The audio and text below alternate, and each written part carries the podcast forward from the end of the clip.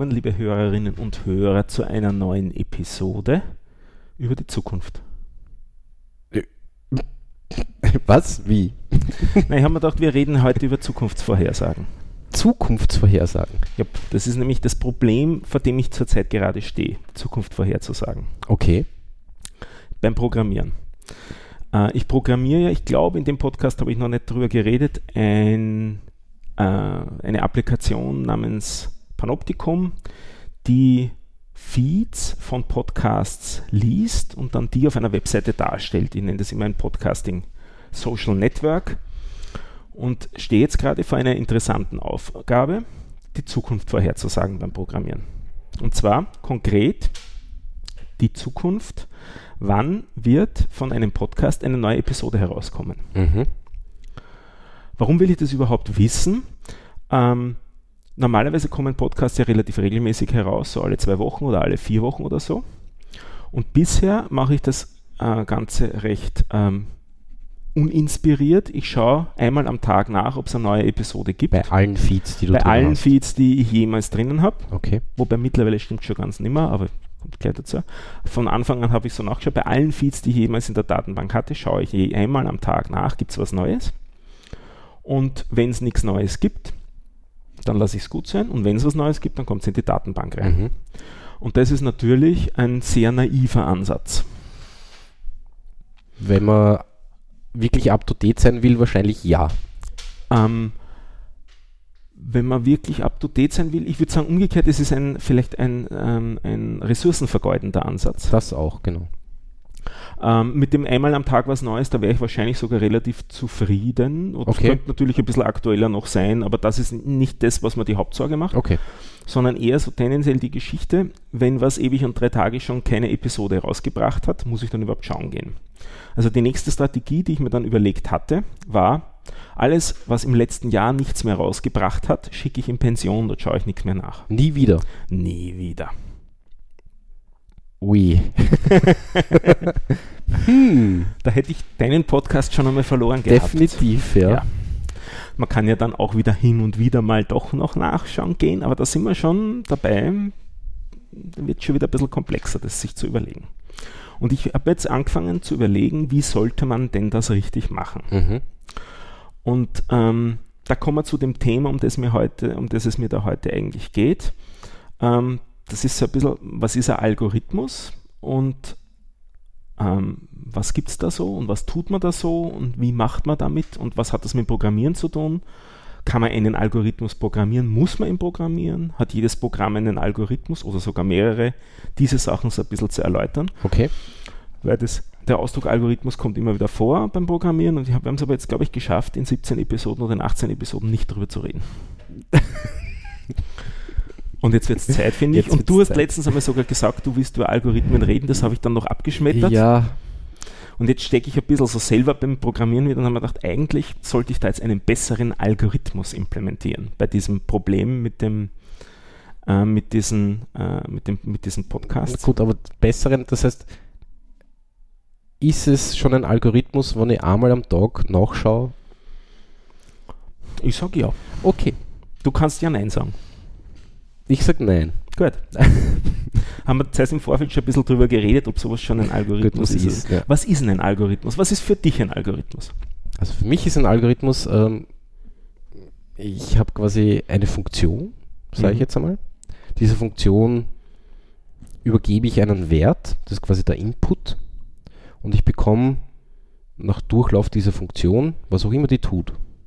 Und Funktion ist jetzt auch sehr abstrakt, äh, abstrakt zu sehen, das muss jetzt kein Programm oder was auch immer sein oder wirklich eine Methode von einem Objekt, sondern- diese Funktion äh, liefert mir ähm, ein Ergebnis. Das tut ja mein Podcast-Feed-Leser einmal im, am Tag. Ja, aber das ist ja unabhängig davon, ob er einmal am Tag läuft oder alle 10 Sekunden. Das stimmt. Wäre auch immer der gleiche Algorithmus. Also, Also du siehst jetzt als Algorithmus, ich schaue nach, gibt es was Neues? Wenn ja, hurra. ich, ich finde deine, also ich find, bin mit deiner Beschreibung überhaupt nicht einverstanden. Äh, ich habe nämlich zuerst in der Wikipedia geschaut und habe dort was Hübscheres gefunden, das ich jetzt zitiere. Ja. Ist eine eindeutige Handlungsvorschrift zur Lösung eines Problems oder einer Klasse von Problemen. Okay. Und auf das ziehe ich mich jetzt einmal Okay. sozusagen zu- zurück. Also es muss immer, wenn man es wenn man's mehrmals hintereinander tut, mit den gleichen Eingabewerten, muss auch das gleiche rauskommen. Na, muss nicht. Eindeutige Handlungs... Ach so, gut, muss nicht das gleiche rauskommen. Es muss nicht das gleiche rauskommen. Das ist keine Voraussetzung für einen Algorithmus an sich. Es gibt dann so eben so, das wäre dann ein Stochas, äh, stochastischer, glaube ich. Ja, und ein, ja, und ein probabilistischer und was auch immer. Da gibt es wirklich Unterschiede auch, ja, auf die ich jetzt nicht näher eingehen will, weil ich die Definitionen alle nicht auswendig kenne. Aber prinzipiell muss es nicht sein, dass beim gleichen Input immer das gleiche rauskommt. Das stimmt. Ja. Die eindeutige Handlungsvorschrift. Also es Das ist nichts Geheimes. Es ist nichts, ge- na, das, das, da gebe ich dir vollkommen recht. Und das habe ich eben als Funktion beschrieben. Also diese Mhm. Funktion, ja, und eben, was ich für wichtig halte, ist die Geschichte mit dem Lösung des Problems. ja, gut. Also es tut irgend, es hat eine Aufgabenstellung und es löst dann dieses Problem, indem es was mit dem Problem da tut und da kommt dann eine Lösung raus. Mhm. So, also für mich, um das nochmal zu umreißen, das Problem ist das Lesen der Feeds ähm, und die Fragestellung im Detail ist, wie oft soll ich denn schauen gehen? Ja. Und dann habe ich noch zusätzliche Eingabewerte zu dem, was ich bisher gesagt habe. Der Feed hat eine URL, von dem man ihn einmal abholen kann. Mhm. Aber ich habe noch mehr, nämlich ich habe die Daten aller Episoden, die bisher veröffentlicht worden sind. Ja. Und daraus kann man ein bisschen mehr ähm, ableiten, sofern es ein paar Episoden auch sind. Wenn das nur eine Episode ist, dann ist das das schwer. relativ schwer, da Mhm. viel vorherzusagen. Dann wird die Strategie nicht viel besser sein als, am nächsten Tag nochmal nachzuschauen, was da ist. ja, aber das ist auch, ähm, das wäre doch auch, wenn man das immer macht, wenn man immer am nächsten Tag wieder schaut, wäre das auch relativ ähm, wahrscheinlich eine Ressourcenvergeudung, würde ich einmal sagen. Stimmt. Du kannst Also- natürlich bestimmen, da ist zwar jetzt nur eine, eine Episode, äh, Episode rauskommen, aber die letzten vier Wochen ist nichts dazugekommen. Das ist ja. Ja. auch schon einmal eine Information, mit der man arbeiten kann. Ne? Und eine Strategie, die es für so einen Fall, dass man was versucht hat und man ist gescheitert und man hat sonst keine zusätzlichen Daten, äh, die eine Strategie ist, die es da gibt, um mit der äh, ähm, umzugehen. Ähm, das macht man auch zum Beispiel, wenn man sonst irgendwas versucht, wenn, beim Programmieren, wenn man ein, auf, auf einen Webservice zugreift oder auf irgendein anderes Service zugreift und man kriegt keine Daten und man kriegt keine Netzwerkverbindung. Man probiert es später wieder und man probiert es noch später wieder, aber nicht immer mit dem gleichen Zeitintervall, sondern mit einem Zeitintervall, was exponentiell größer wird. Mhm. Exponential Backoff nennt man das dann. Es muss nicht unbedingt exponentiell sein, aber das ist recht üblich, es so zu Ja. machen. Ich habe mir das auch ein bisschen so angeschaut, mit ein paar Zahlenwerten gespielt. Ich würde es tendenziell in so einer Situation auch eher nicht exponentiell machen, weil exponentiell bedeutet, dass man relativ bald zu relativ großen äh, Abständen dazwischen kommt. Ja. Mir würde es polynomial besser gefallen. Okay, Also also, nicht immer das Doppelte zum letzten Mal zu nehmen zum Beispiel, sondern immer nur die gleiche Menge dazu zu geben vom letzten Mhm. Mal. Also nicht zu sagen, ich schaue nach zwei Tagen, mal zwei ist nach vier Tagen, mal zwei ist nach acht Tagen, mal zwei ist nach 16 Tagen, wobei das wäre sogar noch quadratisch. das wäre quadratisch. Ja. Das wäre ja sogar noch polynomial, sondern ich müsste multiplizieren damit. Wir kommen auf eine exponentielle Folge. Zwei- Ein, eine Konstante hoch des, also 2 hoch 2, 2 hoch 3, 2 Zwei hoch hoch 4, vier 2 und hoch so weiter. 5. Also das wäre dann Irgendwann mal sehr immer viele. verdoppeln. Passt schon, das, was ich gesagt habe. Ja, immer, immer den, den letzten Wert verdoppeln. Verdoppeln. Nochmal, Und das als Abstand zu nehmen, das wäre exponentiell. Sondern eben nur quadratisch zu nehmen. Also das wäre dann ähm, 2 plus 3 ist 5, plus 4 ist 9, plus 5 ist 14, plus 6 ist 20 und so. Mhm. es wachsen zu lassen. Damit hat sozusagen auch ein Podcast, der schon relativ lang nichts mehr veröffentlicht hat, auch in Zukunft immer eine Chance. Er kriegt zwar immer seltener die Chance, Aber dass doch, er wieder drankommt, aber er kommt auf Ja. jeden Fall wieder dran. Ja. Das wäre so eine Strategie. So, und das war jetzt dieser Fall, dass wir wirklich bisher nur einen Podcast haben. Aber bei den meisten Podcasts ist es, also nur eine Episode bei einem Podcast haben, aber bei den meisten ist es ja so, dass wir doch mehrere Mhm. Datümer haben. Und da habe ich mir überlegt, was wäre da eine sinnvolle Strategie? Und das, woran ich zurzeit bastle oder worüber ich genauer nachdenke, ist anzunehmen, dass es sich bei der Verteilung, mit der die Podcasts veröffentlicht werden, bei den Abständen zwischen den einzelnen Episoden, um eine Binomialverteilung handelt. Mhm. Zur Erklärung, was ist das, beziehungsweise wie kommt man da dazu und wie schaut sowas aus? Also, klassisches Beispiel wäre ein Podcast, der, so wie wir, alle 14 Tage herauskommen. Dann werden die meisten Episoden wahrscheinlich im 14-Tage-Rhythmus sein. Manchmal ist man ein bisschen schleißiger, dann dauert es ein bisschen länger. Dann sind es 15, wird wahrscheinlich weniger sein, die mit 15 Tagen als mit 14, aber doch auch. Dann manche vielleicht sogar erst mit 16, aber wieder weniger als die mit 15 und so weiter. Und umgekehrt holt man dann wieder auf und macht man, manchmal ist man besonders fleißig und macht man noch eine extra Episode dazwischen rein.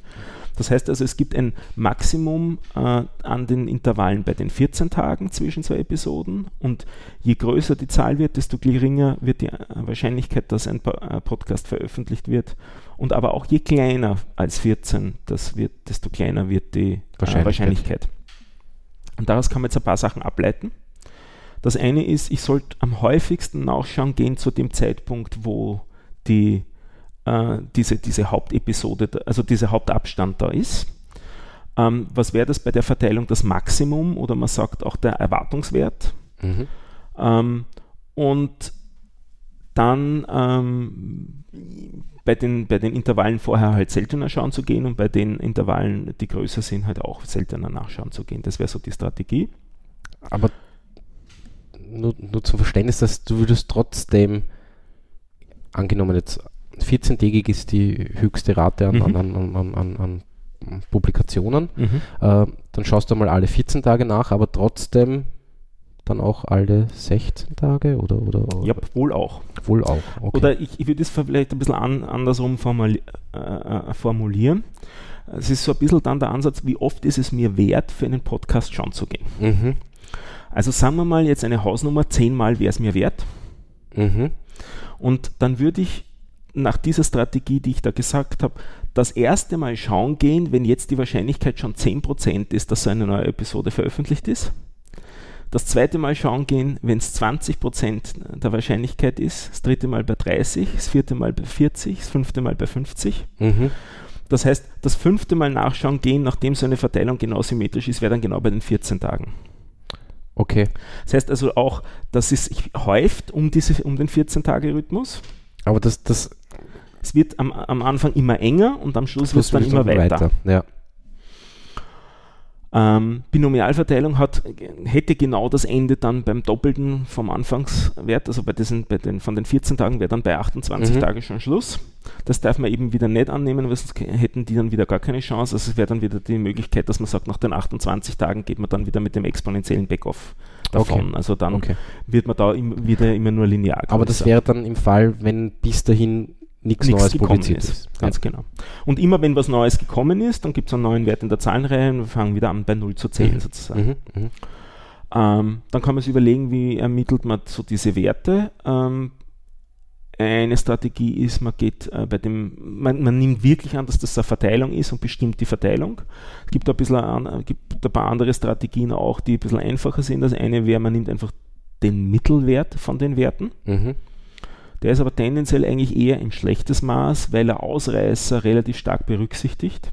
Also sprich, wenn es so wie bei euch ist, dass ihr einmal einen, einen Sprung dazwischen hattet, wo zwei Jahre nichts veröffentlicht ja. worden ist, dann würde das die ganze Statistik von dem so nach oben ziehen, führen. dass ich ab dem Zeitpunkt nicht, sonst seid ihr, glaube ich, im, im Monatsrhythmus. Nicht? Monatsrhythmus. Und ja. das würde sich wahrscheinlich dann ausgehen durch diesen, dieses eine Mal mit dem zwei Jahre Pause mhm. oder so, wird, wäre plötzlich nur mit dem Zwei-Monats-Rhythmus. Ja. Also ich ja. wäre sozusagen weiter weg.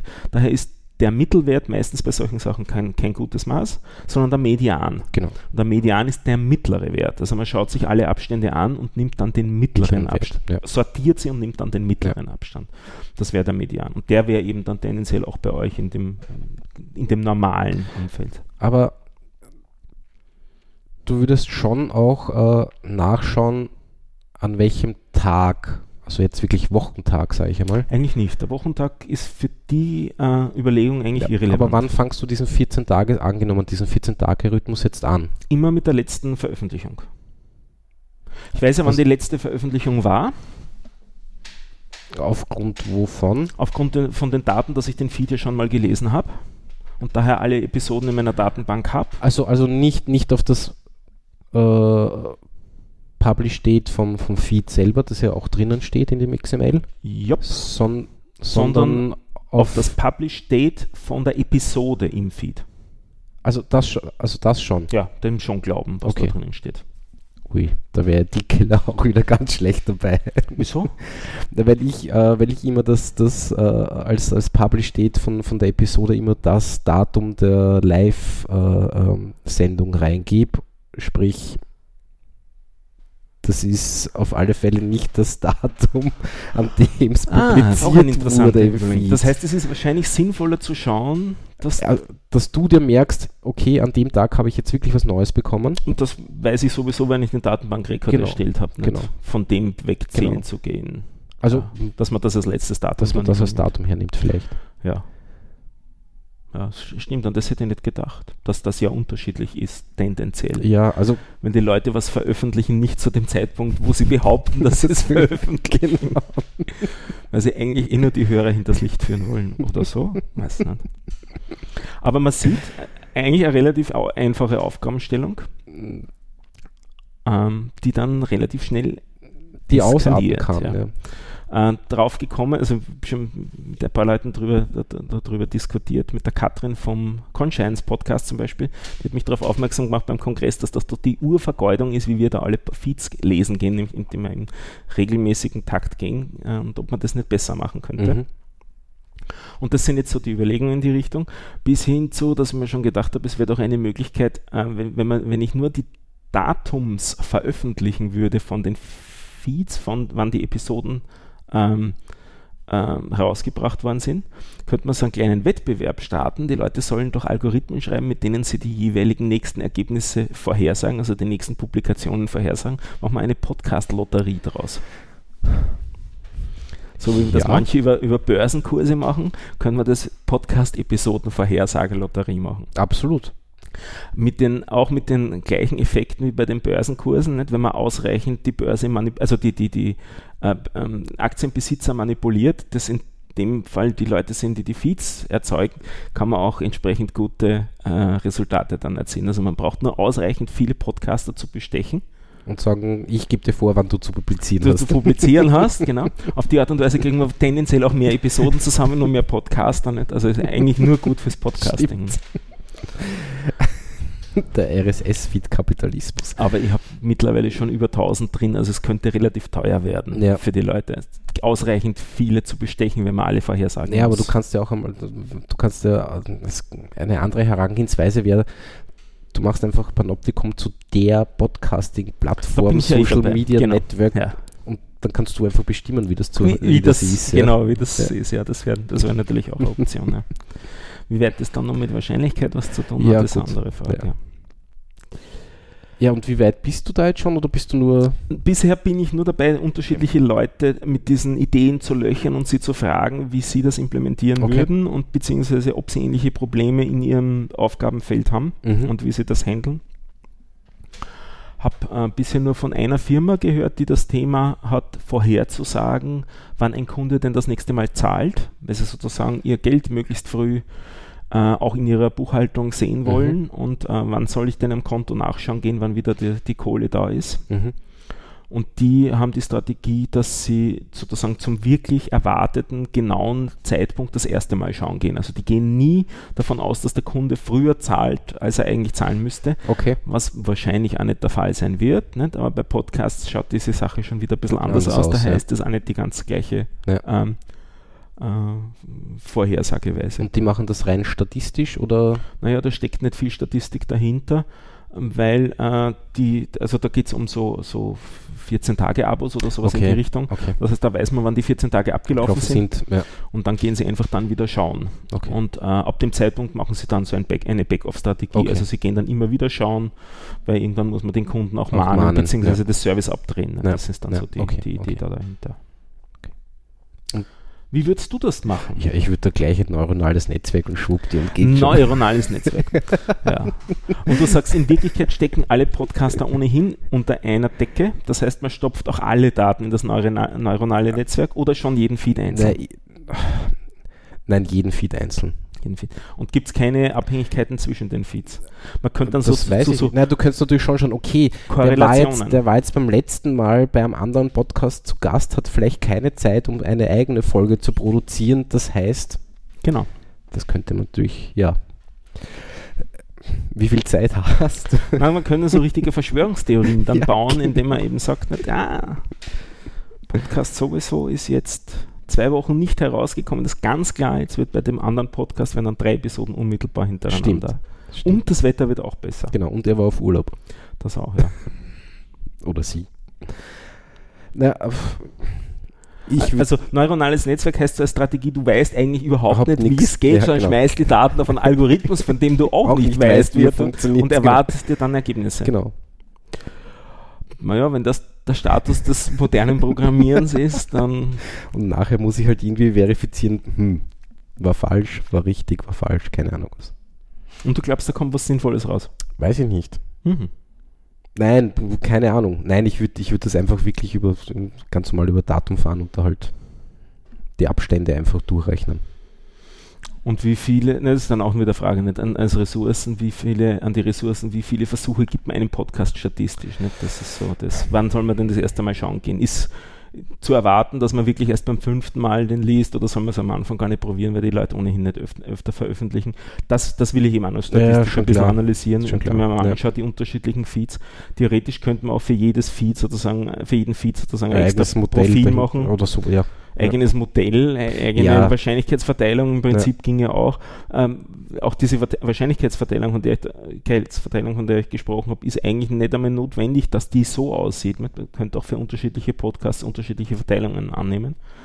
Gibt es also Tests dazu, einen Pi-Quadrat-Test, mit dem man überprüfen kann, ob die Mhm. bisherige ähm, Zahlenfolge, die da aufgetreten ist, also ob die einem einer Verteilung entspricht und wie gut und so weiter. Ja. Und auf die Art und Weise könnte man das auch testen. Ist die Frage, wie viel Aufwand da, Aufwand Ja. man da reinsteckt.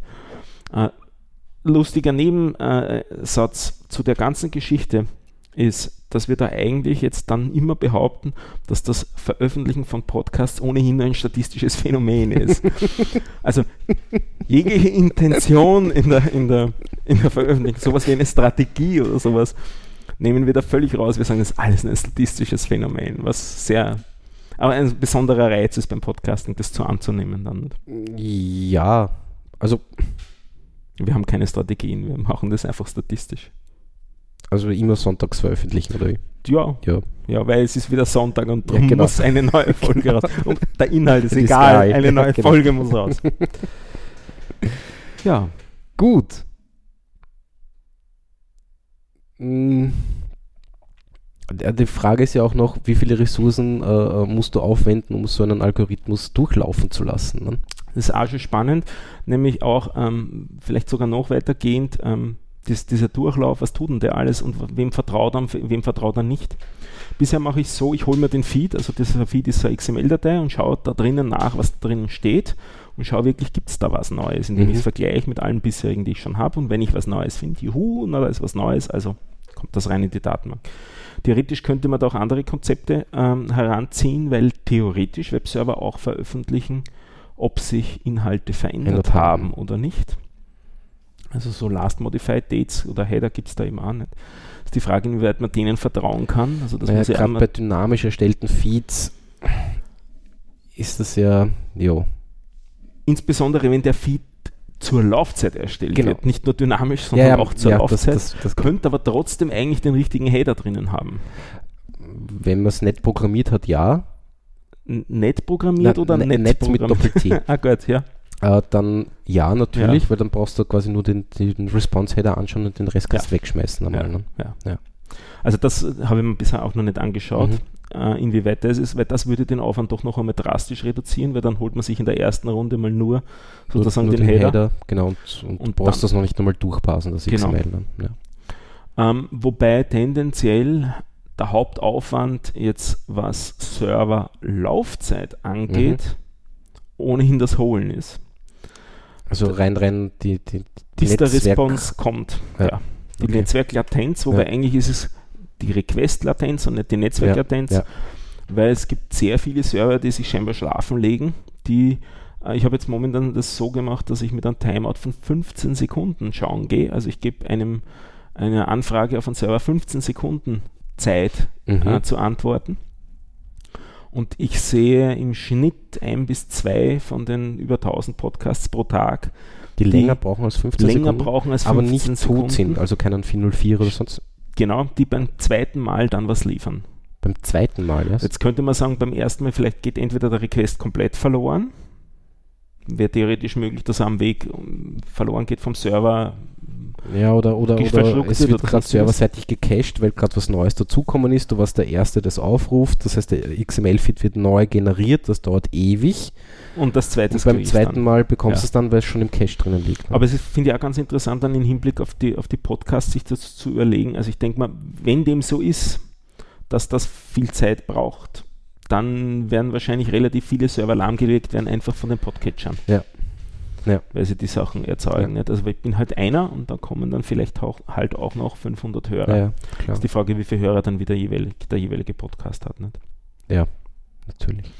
Aber also die, die, die, da das Hauptthema ist tendenziell für mich auf jeden Fall die Latenz, also so das serverseitige Parsen vom, vom Feed und vom äh, das Reinschreiben dann in die Datenbank, das sind wir in der Größenordnung von ein paar Millisekunden. Also da ist nicht wirklich das Fleisch und der pa dran und da ist, der Parser ist fertig geschrieben im Prinzip Mhm. und so weiter und da schaut dann immer nach. Also das ist eigentlich nicht das Problem.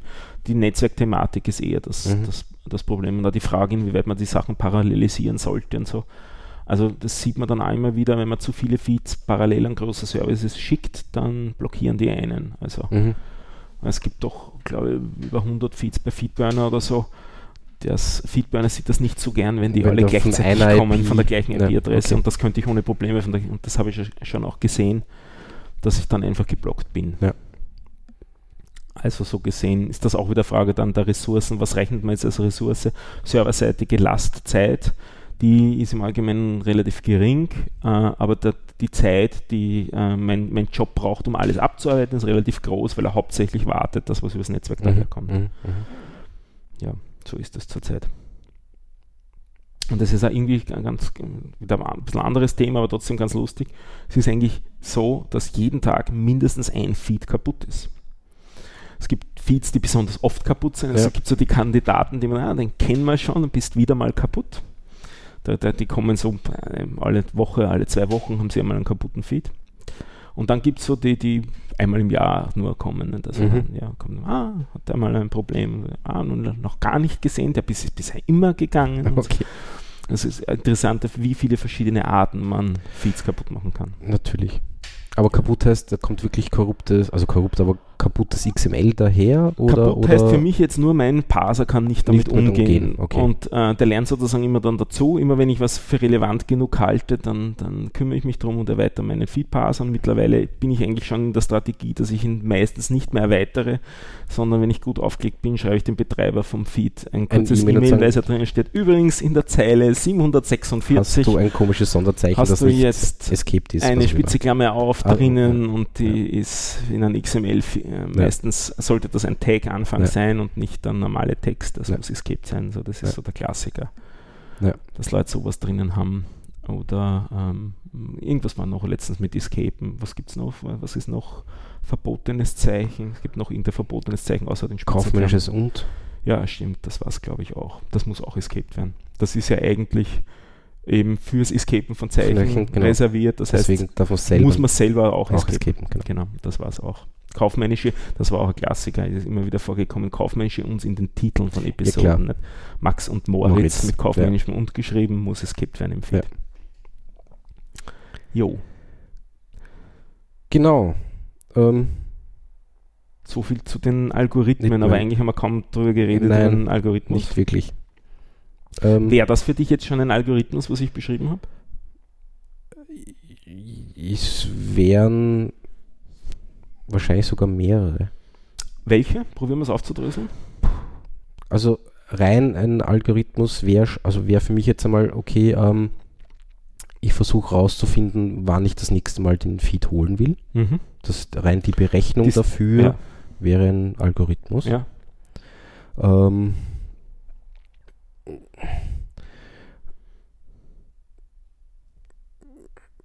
es wäre wahrscheinlich, also ist wahrscheinlich auch ein Algorithmus, ähm, Ja, ist das schon wirklich. Das, das, da haben wir vorher schon kurz drüber gesprochen. Ja. Ähm, rein, rein, rein der Ablauf, quasi, ich mache den Request, ich hole mir das XML, bla bla bla. Ist das jetzt ein Algorithmus, dieser, dies, Ja, es ist eine Handlungsvorschrift schon Ja, Schritt für Schritt, dass die ein Problem löst, so gesehen ja. Ja, in Wahrheit ist es ein. Algorithmus, in dem ich sage, okay, der Input ist quasi die URL vom Feed Ja, und das, und der Output ist das gepasste XML oder was auch immer. ja, und es geht, geht auch dann wieder weiter eben nicht, also das gepasste XML wird Also dann rein das Parsen ist ja schon ein Algorithmus, absolut. Ähm, den du aber nicht selber schreibst, sondern den ich, ja, das Parsen basiert auf zwei Ebenen. mhm. Der erste Schritt ist einmal nur, dass es analysiert wird, was denn da als XML äh, daherkommt, ob das XML ist und welche Baumstruktur das hat. Also XML ist im Prinzip ja eine Baumstruktur von Genau. Tags und, und Werten. Und der zweite Schritt ist dann, diese Baumstruktur zu analysieren, schauen, welche semantische Bedeutung für Podcasts, für Mhm. einen Podcast das hat. Also sprich, was ist denn der Titel, was sind denn die Episoden? Das ist auch schon ein ganz schöner Algorithmus. Also das sind im Prinzip zwei Methoden, die da immer miteinander reden. Die eine ist sozusagen, äh, die sich rausnimmt, was ist denn der nächste Tag? Und jetzt auf gleicher Ebene oder auf gleicher Ebene. also springst Also dann immer weiter rein, Ja, sag ich jetzt genau. mal, und dann springst du wieder zurück. springe ich wieder raus. Mhm. Also das ist eben so eine, so eine, eine verschachtelte Struktur von, von Objekten. Man springt da in diese Ebenen hinein und in unterschiedlichen Ebenen haben dann die Tags auch eine unterschiedliche Bedeutung. Deutung. Ja. Der Titel Der des Podcasts ist was anderes als der Titel der Episode. Genau. Und der URL im Podcast ist was anderes als der Mhm. URL der Episode. Also so gesehen ge- ist, ändert sich die Semantik mit der Hierarchieebene, in Mhm. der ich bin. Also der Parser weiß auch dann immer, je nach Aufruf, wie der aufgerufen wird, die Hierarchieebene, in der er gerade ist und muss daher dann auch eine unterschiedliche Struktur zurückgeben. Also eines ist dieses Ablaufen immer vom nächsten Element und das andere ist dann wieder das Zurückspringen, wenn ich was gefunden habe mit dem, was ich da gef- gefunden habe, Mhm. entweder fertig analysiert oder nur die Erkenntnis, ah, wir sind jetzt in einer anderen Ebene und arbeiten dann die Ebenen durch. Das kann ich vielleicht da kurz erwähnen, weil es ja wirklich nicht allzu viele sind. Das eine ist sozusagen die Ebene, die, die erste Ebene oben drüber ist der Podcast, die Ebene drin sind dann die Episoden und darunter gibt es dann wieder die Ebene für Kontributoren oder für Ep- äh, äh, Enclosures, das entspricht also den Attachments oder den Mhm. Files. Also die MP3s jetzt. in dem Fall, MP3s oder oder so, genau, oder OGG Ja. oder sowas. Können aber auch Bilder sein, Mhm. lustigerweise. Das ist ja ganz interessant. Das ist durchaus auch erlaubt, dass da Bilder dazu, also Ja, andere Attachments kann im alles Prinzip alles sein. sein. ja. Das heißt eigentlich nur ein Link auf ein, eine Ressource, die in Verknüpfung steht zu der Episode. Und das dritte, was so der, der Klassiker drinnen sind, sind die Kapitel. Mhm. Das sind so, ist so die, die, die weitere äh, Hierarchieebene, die es da drinnen gibt. Äh, ja, ich glaube, das war's. Es gibt noch äh, kleine Unterhierarchieebenen für so etwas wie den Autor, weil der besteht aus einem Namen, aus einer E-Mail-Adresse E-Mail-Adresse, ja. und aus einer UID. Mhm. Also es gibt da noch so kleine Elemente, aber der tritt, äh, da, innerhalb da drinnen gibt es keine äh, Instanzen, also das immer nur dann diese, genau diese drei Elemente, während bei den Episoden kann es ja beliebig viele geben, bei den Ja. Enclosures beliebig viele, bei den Kontributoren beliebig viele und ebenso bei den Kapiteln Ja. beliebig viele. Also da hat man dann sozusagen wieder wirklich die Schleife Mhm. durchlaufen, durch alle Elemente, die es da gibt. Und ähm, im Prinzip sind das eben diese zwei Funktionen, die dann miteinander reden. Das eine ist das Schauen, was ist das nächste Element und das andere ist das, Zu was- schauen, was ist das was ist es wirklich, beziehungsweise ähm, in welcher Ebene bin ich, dann springen wir jetzt wieder bei der Schleife in die neue Ja. Ebene runter oder Ja. rauf. Ja. Das, sind die, das sind die zwei Funktionen, die da miteinander reden. Und dann ähm, ha- habe ich daraus mir gebaut ein Objekt, ähm, wo sozusagen die Daten alle drinnen sind. Und die müssen, äh, dann mit dem Objekt gehe ich dann schauen in die Datenbank, ist da jetzt was Neues? Also ist das ein Okay. neuer Podcast? Schaust doch nach, ob äh, eine Episode fehlt. Nein, weil es in dem Sinn keinen Zähler gibt. Aber du meinst, ob es eine, die ich bisher schon habe, Hat- nicht mehr gibt? Genau. Nein, äh, aus mehreren Gründen, weil es könnte sein, dass die nicht äh, mehr im Feed ist, weil der Feed nur die letzten zehn Episoden beinhaltet. Es Das könnte auch sein, dass die auf eine andere Seite des Feeds verschoben Ja, so, worden so ist, weil es Paging. die? Page-Feeds gibt. Und ich gehe eigentlich immer nur in den, in, auf die neueste Seite schauen. Okay. Auf die alte Seite, auf die alten Seiten gehe ich nur schauen, wenn ich das erste Mal den Feed einlese. Okay. Und es ist auch so, dass ich zurzeit nicht äh, Episoden, die ich schon einmal in der Datenbank habe, modifiziere, wenn ich sie in der Datenbank habe. Also, wenn, okay. Also wenn sich aus einem Grund, aus welchem Grund auch immer was innerhalb der Episode ändern würde in der Publikation, äh, das ignoriere ich. Also Beschreibungstext jetzt zum Beispiel. Wenn sich der. Beschreibungstext ändert, kriege ich das nicht mit. Okay. Weil ich sage, ich habe das Element schon. Wenn sich allerdings daraus eine neue Episode ergibt, dann äh, hätte ich ein, eine neue Episode und dann Okay. ist das. Also wenn jemand draufkommt, der nennt es jetzt anders. Es, gibt, es ent, entwickelt sich daraus eine andere UID, Ja, sozusagen, dann wird es eine neue Episode, Ja, die auch okay. reinkommt. okay. Ja, alte Sachen, die die es nicht mehr gibt, schmeiße ich in dem Sinne nicht weg. Also ich habe jetzt noch nichts geschrieben, was drüber äh, schauen geht, ob es die Episoden überhaupt noch im Internet Mhm, gibt. mhm. weil da wird es auch einiges mittlerweile schon nicht mehr geben. Die, die so Sachen versickern dann hin und wieder. Auch wenn es die Feeds noch gibt, heißt das nicht, dass alle, alle Links noch funktionieren. Ja, Also, nein, aber, aber, aber äh, rein, weiß ich nicht, weil halt äh, ein Podcaster oder eine Podcasterin äh, halt beschließt, okay, ich, die Episode muss ich quasi löschen, weil aus Gründen. Ne? dann gäbe es Hätte sie eigentlich. gar nicht die Möglichkeit bei dir, Bei mir Episode verschwindet raus- sie zurzeit nicht, das ist richtig. Ähm, es ist auch eigentlich wäre das, ähm, das Depublizieren richtig nicht über Löschen aus dem Feed, sondern Übersetzen von einem geblockt Tag auf dem Element. Es gibt einen, Das gibt's ja. okay. Das geht sogar auch auf Podcast-Ebene. Du kannst auch einen Podcast anblocken. Okay, das der Also Feed gibt- ist immer noch da. Es gibt den Feed weiterhin und du kannst ihn dann auf Podcast-Ebene und auf Episodenebene blocken. Okay, das ist ein eigenes XML-Element. Ein eigenes Element Okay. da drin. Ja, genau. Okay. Ich weiß jetzt nicht, ob es ein Atom-Element ist oder ein Ja, RSS-Element. ja, da gibt es ja die unterschiedlichen. Ja, oder nur bei Erweiterung von, Von iTunes. irgendwas. Ja. Die, die äh, vermische ich im Kopf zurzeit noch. Die habe ich noch nicht im Kopf alle, genau. Aber es ist absolut vorgesehen, dass man welche auch blockt. Okay. Äh, ich glaube, das ist über iTunes gekommen, dass die Ja, dieses das Feature sein, ja. haben wollten. Daher würde ich jetzt einmal darauf tippen, dass es eine iTunes-Erweiterung ist. Mhm. Aber ich glaube, es ist auch mittlerweile im, im, im Atom, in der Atom-Spezifikation ja. drinnen. Ja. Ähm, genau, so ist es. Mhm. Also das ist ein, ein, ein ziemlich wuchtiger Algorithmus, der dann da eben schauen geht und Ja. auf, auf Duplikate eben auch schauen geht und, und neue Elemente eben anlegt. Ja. Okay. Und sogar rekursiv teilweise, ne? Ähm, und sogar rekursiv, theoretisch sogar beliebig rekursiv. Also ähm, es gibt ein paar Elemente, bei denen wird es mich nicht stören, wenn sie immer weiter rekursiv erscheinen werden, nämlich diese Rapper, die ganz außenrum sind. Da habe ich nämlich ein paar Feeds gehabt, die das wirklich gemacht haben, die teilweise das zweimal eingepackt haben, unabsichtlicherweise wahrscheinlich.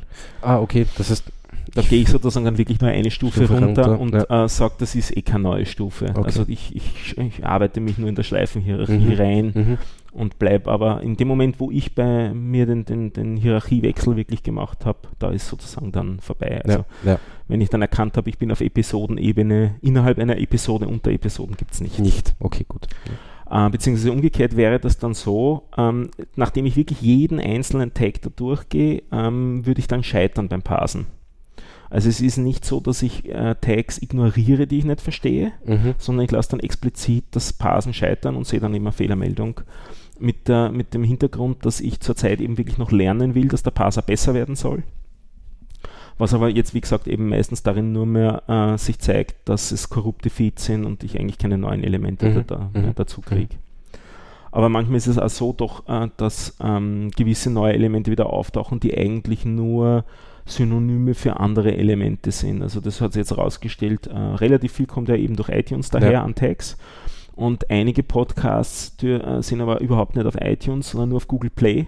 Und Google Play hat da andere Erweiterungen von dem Standard, Wo aber in Wahrheit das gleiche drinnen steht. wo in Wahrheit das Ja. gleiche drinnen steht, wo ich halt das Mapping jetzt auf diese andere Okay. Arten Elemente äh, überziehen kann und auf die Art und Weise entdecke ich das quasi, wenn eine neue, wenn eine neue Erweiterung dazu kommt, Mhm. wenn Leute, Leute neue Tags reinschreiben und sehe damit auch äh, indirekt ein bisschen auf welchen anderen Plattformen, die gehostet werden, wenn die wieder solche Erweiterungen vorschlagen. Mhm. Nicht? Also es gibt immer wieder, dass Leute irgendwelche IDs und so vorschlagen für ihre Plattformen, damit sie dort eindeutig identifiziert sind. Äh, also so- lustige Sachen wie zum Beispiel äh, Podcasts, die äh, was mit Geografie zu tun haben, haben oft Geolocation-Tags drinnen. Okay. An den unterschiedlichsten Ebenen unterschiedlichst definiert. Nicht? Also da sieht man dann sozusagen, da muss man halt dann sagen, ja, die, also da, da habe ich dann eine Liste von Tags, die ich ignoriere Ja, und die, die wird halt dann im Laufe der Zeit halt länger. Ja, okay. Beziehungsweise umgekehrt kommen dann hin und wieder mal, erkenne ich wieder Sachen als relevant und dann nehme ich die sozusagen wieder rein Mhm. in die Datenbankstruktur. okay. Aber es hat zum Beispiel auf die Art und Weise, weil ich mir letztens angeschaut, wenn wir auch einmal das Thema schon diskutiert hatten unter den Podcastern, wie das aussieht mit ähm, den Transkriptionen. Mhm.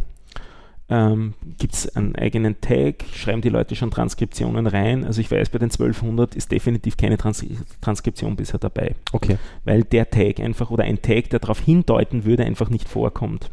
Und jetzt habe ich ein bisschen recherchiert, es wird auch eigentlich nicht vorgeschlagen zurzeit, sondern es werden dann eigentlich wirklich nur Links auf andere Dokumente Also vorgeschlagen. Quasi wieder ein Enclosure auf äh, eine Untertiteldatei. Ganz genau. Ja. Ganz genau, was ich ein bisschen paradox finde, weil eigentlich hätten wir es da schön im Feed zusammen, da haben wir glücklich die Kapitel drin und die Episoden drin und dann sagen wir, ja, aber die Transkriptionen, die stehen doch woanders, Mhm. ne? die schicken wir nicht mit. Mhm. Weil die Transkriptionen sind ja tendenziell eben, wie du gesagt hast, auch nur Text Ja. mit Timestamps, das würde schön dazu zu reinpassen, dass man das gleich mit hat. Nein, das, das lösen wir dann tendenziell wahrscheinlich in der Zukunft auch wieder Ja, ja. getrennt. Ja, okay. Ja, ähm. Und nun? Wühlen wir uns noch ein bisschen durch die Algorithmen? Ja, können wir gern machen. Ähm, fangen wir an mit Sortieralgorithmen. Ah, ja. oder? Fangen wir an. Also, ähm, das ist ja, sind ja immer sehr schöne Aufgaben für, ähm, ich sag mal, Pro Programmierneulinge und, und, und man sitzt vielleicht irgendwo bei einem Studium dabei und ähm, das sind halt sehr schöne Aufgaben, die man am Anfang einmal implementiert, unterschiedlichste so also Sortieralgorithmen. So wie wir alle Wurzelziehen auf Papier gelernt haben. Ich habe das nie gelernt. Ich habe es gelernt in Geschichte der Mathematik an der Uni Wirklich? dann. Da habe ich es dann doch gelernt. Also auch das kann man manuell tun. Und so habe ich ein bisschen den Eindruck auch bei den Sortieralgorithmen, Wirklich? dass das doch äh, so ein bisschen, ähm, Also ich musste, glaube ich, drei oder vier unterschiedliche implementieren. ja, und ich sehe nicht so ganz wirklich den Sinn drinnen. Es ist, es ist so ein bisschen Ja, Übungsaufgabe es halt. ist so, ähm, naja, man hat, man hat ein bisschen was Rekursives dabei, ähm, man hat Schleifen dabei und so weiter und so fort. Also, ja. Genau wie beim Wurzelziehen per Hand. Also man wird ungefähr das gleiche Okay. lernen, wenn man das Wurzelziehen per Hand äh, äh, lernt stattdessen. Mhm. Äh, und ich habe mich beschränkt darauf, ich glaube, ich habe in bisher zwei implementiert oder so, um dann festzustellen, dass die immer langsamer waren als die in der Programmiersprache mitgelieferten Standardimplementierungen für Sort von Array oder Okay. sonst irgendwas. Und weil die natürlich optimiert sind, sind, und klar, solche ja. Sachen. Und habe mich dann beschränkt, diese, diese, dieses Video anzuschauen, das ich dir vorher gezeigt Ja. habe, das wir auch in die, in die Shownotes reingeben. F- 15 sorting, sorting Algorithms in 6 Minutes. Was ganz lustig ist, da meditativ zuzusehen, Mhm. wie man, wie unterschiedlich sortiert werden kann. Und, man- du bist der Meinung, es sollte jeder ein paar Sort- Sortieralgorithmen, Ähm, also, ein Bubble Sort, ein Quick Sort und so. und, und so weiter, oder Insertion Sort oder wie auch immer diese Ja. Sachen heißen. Ähm, äh, ja, ich denke es, also ich könnte jetzt die Unterschiede auch nicht mehr erklären, Mhm. ja, aber es hat mir sicher nicht geschadet, dass ich das zumindest einmal umgesetzt habe. Also Die Formulierung hört man dann auch immer wieder in diesen Kon es, es sollte ja nicht zum Schaden sein. Ja. Also- Schließlich wirst du ja später auch keinen Taschenrechner immer dabei haben. Ja, genau, genau. Nein, also ja, Hm. ich weiß nicht, so also ich sage mal zum Programmieren lernen ist es zumindest einmal eine definierte Aufgabe, die man lösen kann. Ne? Mhm. Das ja. Ja. Also von dem her finde ich es eben nicht schlecht. Und die man auch garantiert nie später im Berufsleben machen wird. nein, So garantiert, gesehen ist es nein, so schön sicher. Nicht? Also, garantiert nicht mehr. Ja. Ja. und, und, aber man lernt halt ein bisschen die Syntax kennen. Also, hm. also gerade wenn man Programmieren Neuling ist, glaube ich, ist das eine, eine, eine gute Aufgabe, die man sich auch mal selbst stellen kann. Ne? Ich habe immer das Gefühl gehabt bei solchen Sachen, dass das eben so quasi akademische Aufgaben sind. Also die Ah, keinen, da gebe ich dir schon recht. keinen das stimmt schon. Wert wirklich haben, auch ähm, weil man, man lernt zwar diese Sache, zu, diesen Algorithmus zu implementieren, aber ob man daraus wirklich viel ableiten kann für das zukünftige Alg Implementieren von Algorithmen oder noch allgemeiner formuliert drauf zu kommen, um welchen Algorithmus sich, es sich denn eigentlich handelt oder welchen Algorithmus will ich denn eigentlich machen. Ja, also in dem speziellen Fall von Sortieralgorithmen Ja. gebe ich dir recht. Äh, ich weiß auch nicht mehr, für welchen, welche speziellen Fälle jetzt welcher Sortieralgorithmus besser Hm. ge äh, äh, äh, geeignet ist als der andere oder umgekehrt. Ja, ähm, ja weil wenn ich ein Array an Zahlen habe, na, dann nehme ich halt die Funktion der Sprache her und die heißt, sortiere mir mein Array äh, aufsteigend, absteigend, was auch immer, was dahinter steckt, ist mir gleich. Mhm. Ne? Äh, aber trotzdem finde ich es eben, gerade als Programmierneuling, wenn man eine Sprache kennen, also neu kennenlernt, dann ist es vielleicht keine schlechte Aufgabe, das Mhm. einmal äh, umzusetzen. Weil man eben andere Dinge dabei lernt. Oder wenn man wirklich ganz neu beim Programmieren ist, unabhängig der Sprache, jetzt, jetzt mal was Rekursives zu programmieren. Also einen rekursiven Algorithmus zu programmieren, um zu sehen, okay, die, die, diese Funktion ruft sich immer wieder selber auf, zum Beispiel. Ja. Ähm, und irgendwo einmal steigt sie aus und springt quasi wieder eine Ebene zurück. Ja. Mhm. Ähm, solche Dinge. Man lernt dann auch den Scope von, von, von Variablen kennen, weil man auf einmal merkt, okay, es stehen zwar die gleichen Variablennamen in der, dieser Funktion drinnen, haben aber mit jedem Aufruf Mhm. Andere Bedeutung jetzt eine andere, also nicht andere an- Bedeutung, aber, anderen aber Wert. einen anderen Wert. Ja. Und ich denke, gerade für Programmierneulinge ist das teilweise anfangs schwer zu verstehen. Mhm. Und das sind aber gute Beispiele, wo man das kennenlernt, dass es, wie sich eine Programmiersprache verhält. Ja. Von dem her finde ich es nicht schlecht. Und ich meine, eine Fibonacci-Reihe irgendwie, ja, Das ist auch schmerzhaft, ist, ja. ja, Ja, ja. Ähm, obwohl da gibt es dann wieder sehr lustige Sachen, weil ähm, das hat jetzt nichts mit der Implementierung von, von, von Fibonacci zu tun, also in der Implementierung in irgendeiner Programmiersprache, sondern einfach so das Phänomen dieser Zahlenreihe. Ja? Weil ich bin letztens zum Beispiel darauf gekommen, dass wenn ich eine Fibonacci-Zahl mit, ihrer, mit ihrem Vorgänger äh, äh, dividiere, äh, nähert sich das, umso höher die Fibon diese Zahl wird, ja, ähm, äh, nähert sich das äh, dem Verhältnis des goldenen Schnitzes an. Ja. Das wusste ich nicht. Ja, ja, ja, ja. Der kommt dann immer wieder so vor. Ja. Ja. Also da sind einfach ganz lustige Sachen dabei, mit denen man, ja, Also Fibonacci-Zahlenfolge ist, die nächste Zahl ist immer die Summe der beiden vorangegangenen genau, und man startet mit 0 und 1. eins, ja. Oder 1 und 1, das kommt aufs Gleiche Ja, es raus. kommt das gleiche, also in Nuller kann ich eigentlich, Ja. Man findet sie auch auf den Zahnenzapfen, das erzähle ich auch immer ganz gerne, Genau. und auf den Ananas ja, so und, weiter. und so Artischocken oder was auch immer. Genau, ja. ja, das, diese Früchte, das sind auch fibonacci -Zahlen. Genau. Nein, wie auch immer, aber es ist einfach interessant. Ähm, und und, und gerade hinter so mathematischen Zahlenspielereien stecken sehr oft halt irgendwelche Algorithmen. Äh, und da kann ich jetzt nur empfehlen, äh, die Algorithmen und Datenstrukturen 1 zu Nein, belegen. das nicht. Aber äh, es gibt einen netten YouTube-Kanal namens Numberphile Hm? und zusätzlich gibt es auch noch einen, der heißt Computerfile und dort werden sehr, also in Numberphile werden sehr viele mathematische Spielereien, ich sage jetzt mal Spielereien, hoffentlich beleidige ich da jetzt niemanden, äh, erklärt, auch, auch irgendwelche unlösbaren äh, Pro Probleme der Mathematik, ähm, wo es sehr viel auch dann schlussendlich um Algorithmen geht. Und Computerfile bespricht alle möglichen äh, Bereiche der Computerei, aber ja teilweise eben auch Algorithmen. Eben zum Beispiel wird, äh, ich glaube, LZA-Komprimierung kann das sein oder LZM? LZA, da. ich, äh, wird erklärt und, und, und, und solche Dinge. Kann ich nur empfehlen. Kommt dann in die Shownotes. Ja, ähm, gut, wollen wir jetzt noch über Turing-Maschine reden? Turing-Maschine würde ich sagen, machen wir das nächste Mal. Das ist schon ein bisschen heftig. Obwohl das hat sehr viel mit Algorithmen zu tun, meiner Meinung Natürlich. Ich will es auch nicht, ähm, Ja. ich, ich, ich halte es nur für zu groß, als Ja. dass wir es jetzt da vielleicht Ja, auch noch ja, reindrücken. Haben wir noch was Einfaches? nach. Na, was Einfaches wäre halt die, die, die, die äh, deterministische finite Automaten-Geschichte. Ah ja, Aber das ist jetzt vielleicht auch. da, weil da hätte ich noch ein ganz hübsches Beispiel dann auch dazu, wo die Leute ein bisschen damit spielen können, Ja. nämlich Game of Life. Stimmt, ja. Also um was geht es einmal? Na, es geht darum, ähm, Dann sage ich das spezielle Regelwerk fürs Game of Life und dann passt. ein Also- dazu. Prinzipiell äh, bei einem finiten Automaten, in dem Fall jetzt einem deterministischen, das heißt, ähm, ich habe verschiedene States. Ich habe einen Anfangsstate, der bekommt einen Input und dieser Input kann jetzt eine, äh, eine Sprache sein. Also verschiedene Wörter, Buchstaben und so weiter und so fort. In dem Fall nehmen wir jetzt einmal eine 0 und eine 1. Das sind die möglichen Inputs.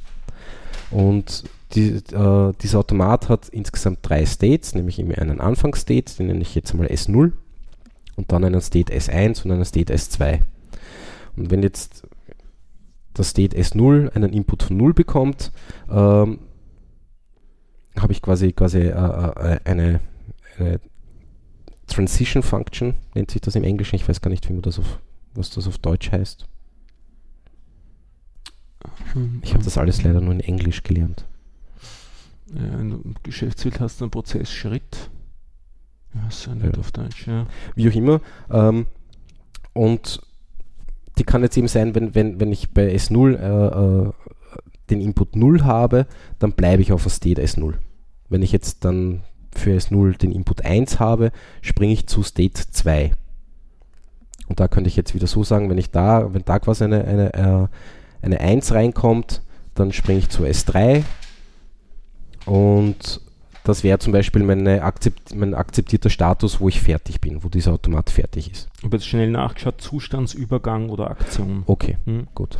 Ähm, und so sind diese, äh, äh, diese, diese Automaten auf, äh, aufgebaut. Das heißt, ich habe verschiedene States, ich habe ein, habe ein Alphabet, eben in dem Fall 0 und 1. Also das Alphabet besteht auf 0 und 1, was ich jetzt gerade erklärt habe. Ich habe eben diese, diese Aktionen oder Transition Functions. Äh, ich habe einen definierten Start und ich habe akzeptierte äh, äh, finales States, wo quasi der Automat dann quasi fertig ist. Ähm, das muss jetzt nicht immer sein, dass dieser Automat äh, quasi ein, ein finales State haben muss. Also es kann welche geben, es kann auch mehrere geben, es kann aber auch keine geben. Zum Beispiel äh, die, die State Machine für, für einen Ein-Ausschalter hätte ich zwei States, nämlich ein und aus. Der eine ist quasi ein Start-State und da habe ich jetzt quasi einen Input 1 ja, und geht zu, äh, ähm, zum State 1 und der bekommt wieder einen, einen, äh, einen Input 1 und dann gehe ich wieder zurück zu, äh, zu State 0. Wäre in dem Fall auch eine Hm.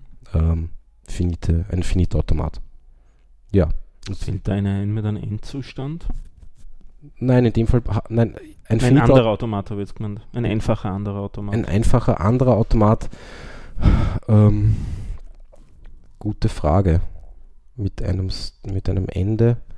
Ja, so diese typische Vending Machine ist eigentlich, auch- da habe ich am Schluss, kommt, bekomme ich halt was von den Au- Automaten raus, nämlich weiß nicht, eine Cola-Dose. Dass ich werfe Geld ein, das ist quasi mein Alphabet.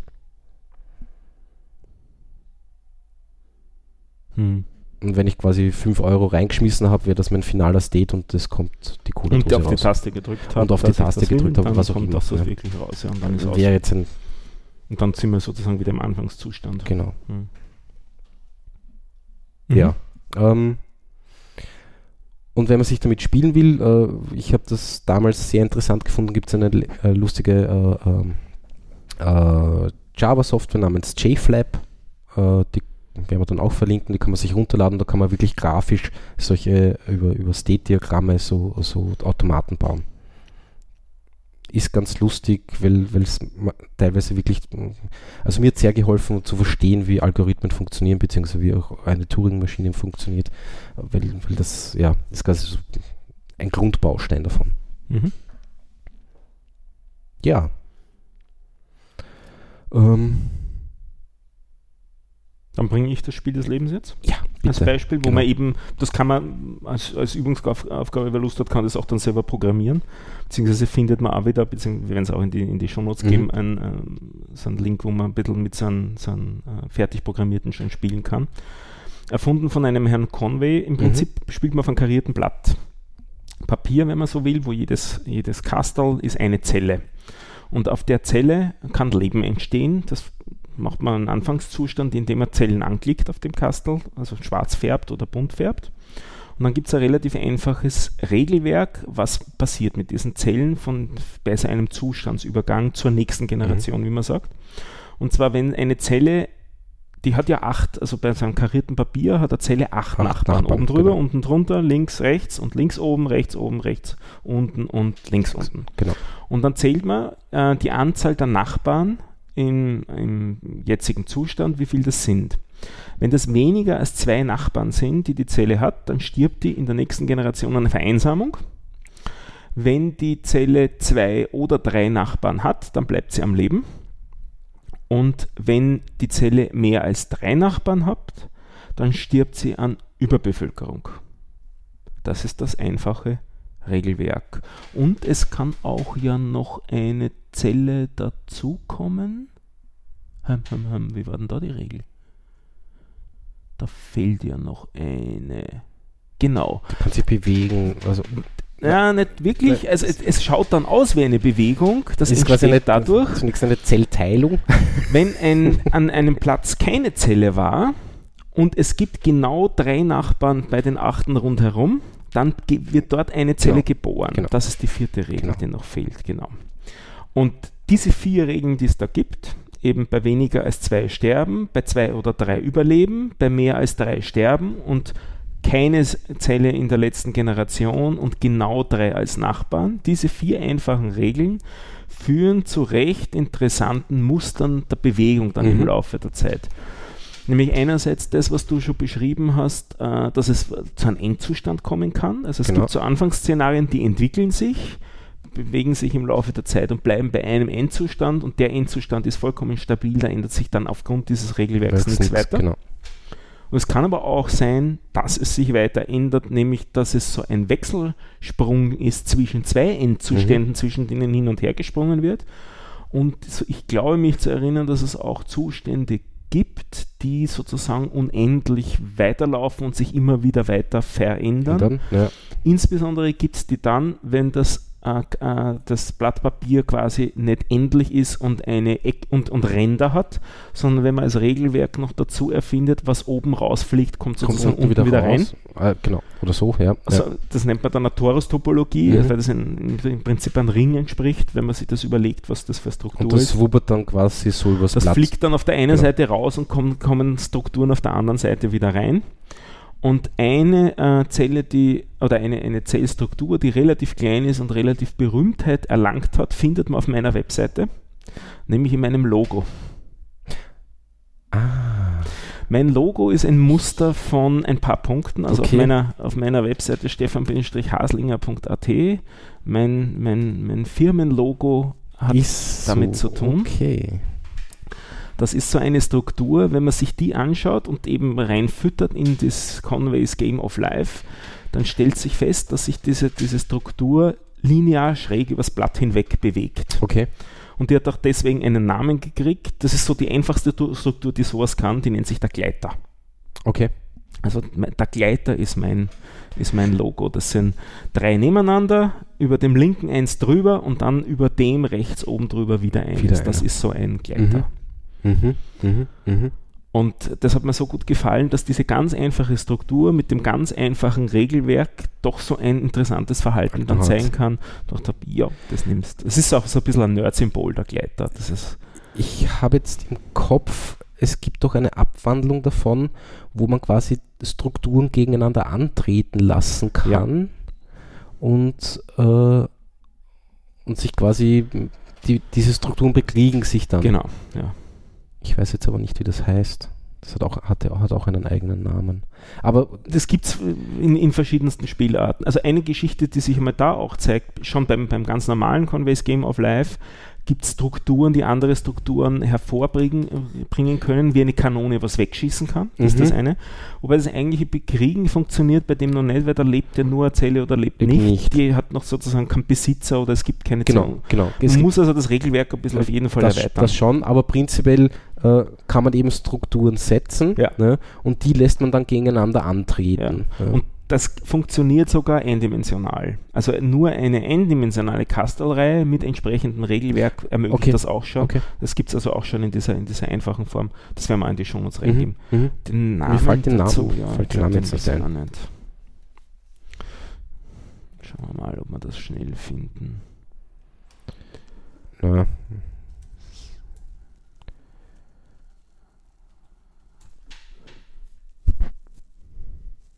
Also da heißt es Game of Life Total War. Ah, das kenne ich nicht. Keine Ahnung, da spielen sogar drei gegeneinander. Oder irgendwie so, ich weiß es nicht. Ja, irgendwie so. Keine Ahnung. auf jeden Fall dann auch ja. verlinken, diese Sachen. Genau, aber das ist, also Game of Life ist ein typischer Algorithmus. Mhm. Mein, ja. Mhm. Und jetzt könnte man sagen, das ist alles nur blöde Spielerei und in gewiss, ja, insbesondere das dann, wenn man die gegeneinander äh, antreten lässt. hat aber durchaus auch wieder einen ganz ernsten Hintergrund. Das sind die Themen der Computerviren. Mhm. Weil da hat man dann auch Programme, mehrere Programme in dem, im Speicherbereich, wenn man so will, und die treten dann im Speicherbereich gegeneinander Da an. an. Ja. Der Virenscanner auf der einen Seite und das, der Virus selber und dann vielleicht noch die unbeteiligten Programme, die dann auch noch irgendwie durch Nebeneffekte, ohne das Ganze wirklich mitzukriegen, um was es da eigentlich gerade auf diesem Computer sonst noch geht, außer um ihre eigentlichen Inhalte. Also da kann man durchaus, äh, durchaus, äh, durchaus was in die Richtung lernen Mhm. und, und ableiten dann für diese Sachen. Das ist auch ganz interessant. Ja, Ja, also glaube, ich glaube. das war's, oder? Oder fällt dir noch was ein? Ja, einen Buchtipp habe ich noch als Ja. Rausschmeißer. Gut. Das ist vom Douglas Hoch, Hochstetter Gödel Escherbach. Mhm. Ähm, das hat, da kommen auch diese, diese Gedanken vor, hat aber viel mehr Inhalt als das. Da geht es um Selbstbezüglichkeit und um Musik und um Mathematik und so weiter. Äh, wer Lust hat, sich damit ein bisschen mehr auseinanderzusetzen, ist jetzt eben nicht so sehr im Programmieren tief äh, verhaftet, aber wer eben Lust hat nachzudenken, der kann da anfangen. Äh, das Game of Life kommt auch vor, aber eben auch sehr, sehr viel anders rundherum. Und das ist, glaube ich, ein 700 Seiten Wälzer oder sowas in Erinnerung habe. Ich habe ihn bisher zweimal gelesen, den lese ich so einmal im Jahrzehnt. Ja. Und das ist, der ist dann immer wieder ganz gut zu lesen. Also den, das möchte ich da an der Stelle vielleicht noch empfehlen. Jo. Und noch ganz kurz, weil das eine der vorigen Episoden war, das Apfelmännchen ist auch. Das Apfelmännchen ist auch was? Ein Algorithmus. Ist auch ein Algorithmus, ja, ist auch ein Algorithmus. der ist ich meine, sogar- jetzt doch zell zellulärer Automat ist es keiner, aber Algorithmus ist es, ja. Mhm. Ähm, und ich habe auch das JavaScript ausprobiert, das da in den Shownotes drin steht und es funktioniert. Also, Tatsächlich, Ja, ja, es funktioniert tatsächlich. Ist ja extra geschrieben dafür. ja sehr brav. Ja, dann wissen wir schon, wann die Sonja vorbeischaut. Ähm, wir wissen, dass sie heute nur hinten dran geschnitten wird, Ah ja. weil wir gut. hatten gerade ein bisschen Problem mit Internetausfall und so weiter. Okay. Das heißt, wir stöppeln die da jetzt hinten Mhm. dran, weil wir haben Feedback bekommen, sie soll wieder, und daher wird sie auch wieder und wird berichten, Genau. was sie in den letzten Wochen programmiert hat. Also das haben wir so vor, so als 5 Minuten Glosse sozusagen dran zu hängen oder in Zukunft dann wird es wahrscheinlich eher am Anfang die ersten 5 Minuten mitreden, haben wir gedacht, weil das netter ist, wenn wir in der, in der Runde Ja. reden. Aber heute ist sich vom, vom gleichzeitig, von der Gleichzeitigkeit her im Termin nicht ausgegangen. Das heißt, ich werde sie einfach hinten dran stellen. Sehr gut. Jupp. Ja, dann sage ich vielen Dank. Und ich erst. Bis zum nächsten Mal. Danke fürs Zuhören und bitte um Feedback. Bis zum nächsten Mal. Hallo, hier ist Sonja. Äh, ich will euch heute etwas zu meinem ersten Tag des meines Ruby-Projekts erzählen. Also, Anna, Tag 1. Vor dem eigentlich Programmieren stand die Entscheidung an, in welcher Sprache und Entwicklungsumgebung ich mein Projekt umsetzen will. Dafür wichtig sind die Randbedingungen. Ich will in Ruby programmieren und das Ergebnis soll auch für meine Kollegen nutzbar sein. Daher soll es auf der Firmeninfrastruktur laufen. Meine bisherigen Projekte sind lokal auf meinem Rechner gelaufen und ein Projekt habe ich auf Heroku laufen lassen. Dann konnten auch andere den Prototyp einer Website online sehen und Kommentare abgeben. Heroku ist ein Hoster, der für kleine Projekte kostenlos ist. In den Shownotes findet ihr den Link zu Heroku und zu meinem Projekt. Wie ihr seht, ist der Nachteil eines kostenlosen Accounts ein Zufalls-URL. Zurück zu meinem aktuellen Projekt Anna. Die Applikation soll auf der Firmeninfrastruktur laufen und dort für alle Kollegen in der Fachanalyse nutzbar sein.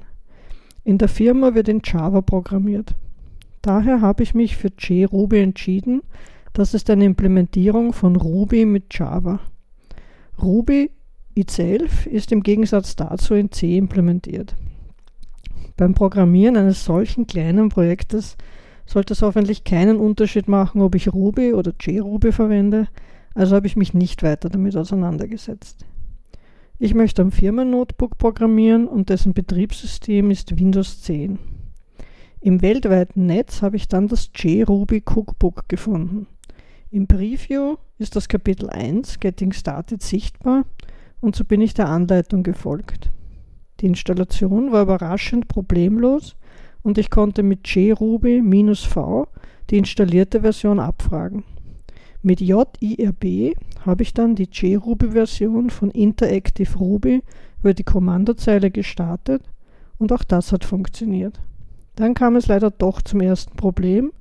Die Installation von Rails ist gescheitert. Es war ein Problem mit den Zugriffsrechten des Ordners JRuby unter Windows. Nachdem ich es im Windows Dateimanager unter Ordner Eigenschaften auf Vollzugriff geändert habe, konnte Rails von Gem installiert werden. Gem ist der Paketmanager zu Ruby. Jetzt hatte ich also JRuby und Rails installiert. War's das? Zum Programmieren selbst verwende ich einen Editor. Atom habe ich bereits installiert, er kennt die Ruby-Syntax und daher verwende ich ihn weiter.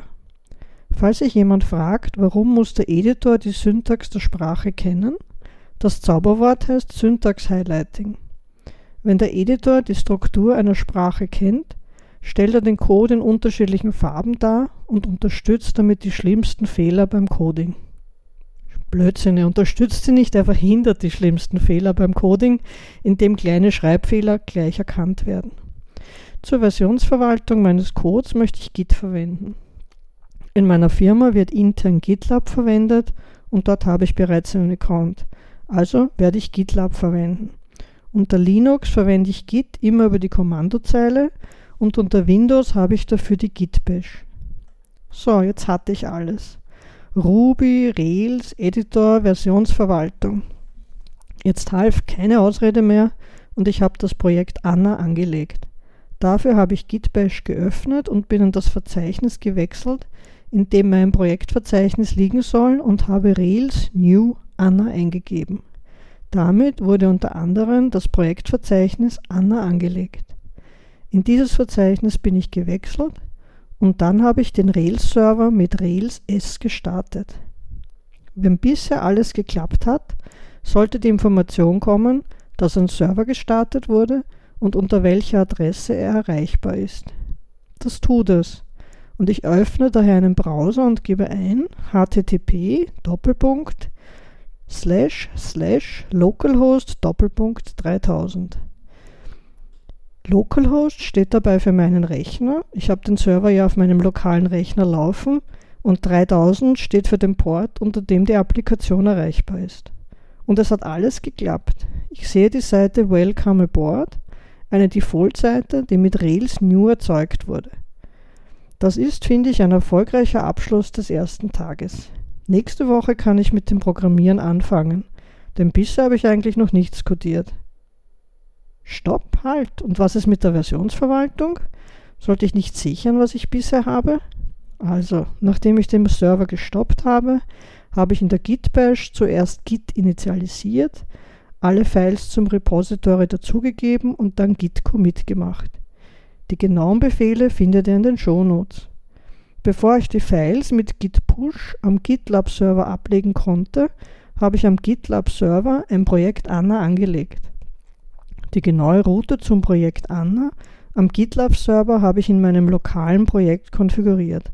Dann konnte ich mit git push die Daten auf den GitLab Server kopieren. Die Details dazu habe ich in der Beschreibung, habe ich der Beschreibung in GitLab entnommen. So, jetzt war's das aber wirklich. Bis nächste Woche. Eure Sonja.